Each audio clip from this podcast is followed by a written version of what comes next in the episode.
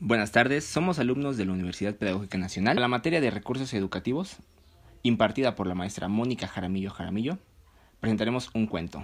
Nuestro equipo está conformado por Jesús Pérez Argueta, Otila Yanel Vichis Martínez, Cintia Citlali Ortega Oribio, Carlos Daniel Medina Salmerón y Diego Valdemar Manuel de Jesús. Alumnos del sexto semestre Grupo B, nuestro cuento se titula El barco. Esto que ven aquí es la tripulación de un barco. La persona que está delante es el capitán, es el que manda y da las órdenes. Todos los niños que están sentados son los marineros y el último es el timonel. Van a iniciar una peligrosa travesía por el mar y tendrán que superar numerosos peligros. Capitán. Atención marineros, vamos a iniciar una peligrosa travesía por el océano. Nuestro objetivo es llegar todos sanos y salvos hasta el puerto de nuestras vidas, que aquí está en nuestro corazón. ¿Están listos? Resto de marineros. Sí, capitán, estamos, listos. No los escucho. Sí, capitán, estamos listos. Eso está mejor. Elevar el ancla. Se levanta un marinero y hace como si levantara un ancla del cartón. Marinero 1. El ancla está levantada. Capitán. Desplegar las velas. Dos marineros, tres y dos, levantan un palo con una vela del papel cada uno. Velas levantadas. Capitán. Timonel, marca el rumbo hacia el puerto del corazón y sujeta el timón con fuerza. El timonel dice. El rumbo está marcado, capitán. El capitán le responde. Remeros, preparad los remos. Los remeros 4 y 5 levantan los remos y dicen. Los remos están preparados. Pues entonces, adelante. Remar con fuerza que estamos en alta mar. Vamos, con más fuerza, remar, remar, remar. Resulta que aquella tripulación no estaba bien entrenada y comenzaron a surgir algunos problemas. Timonel. Ca- ca- capitán, no puedo mantener el rumbo porque no reman todos a la vez. El barco se inclina, por favor. Capitán. ¿Qué es lo que estoy oyendo? Tienen que remar todos a la vez y con el mismo esfuerzo. Vamos todos juntos, somos un equipo. Capitán, capitán. ¿Qué sucede, marinero? Ya estoy cansado. ¿Puedo descansar un poquito? No, no, no puedes descansar. Si tú dejas de remar, tus compañeros tendrán que hacerlo por ti y eso no es justo. Capitán, el barco tiene un agujero y entra el agua. Pues tápalo. Pero no tengo un tapón. ¿Con qué lo tapo? Tápalo con el dedo o con un zapato, pero tápalo ya. Con el zapato va bien, mi capitán. El marinero se quita un zapato y hace como si lo encajara en el fondo del barco. Lo que dije antes, aquella tripulación no entendía bien lo que era trabajar en equipo. Y continuaron los problemas. Capitán, hombre al agua. Un marinero cualquiera hace como que cae al agua. ¿Qué hacemos, capitán? ¿Lo dejamos que se ahogue? De eso nada.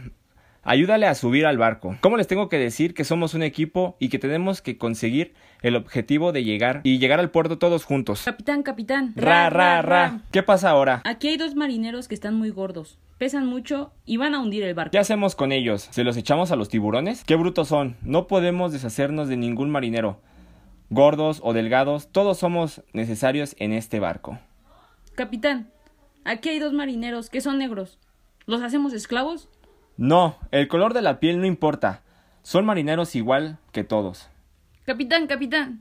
Un marinero se ha quedado dormido. Pues despiértalo, pero con cuidado. De acuerdo, lo despertaré con mucho cuidado. Cinco minutos más, cinco minutos más. Despierta, despierta. Le da un garrotazo en la cabeza y con un garrote de cartón.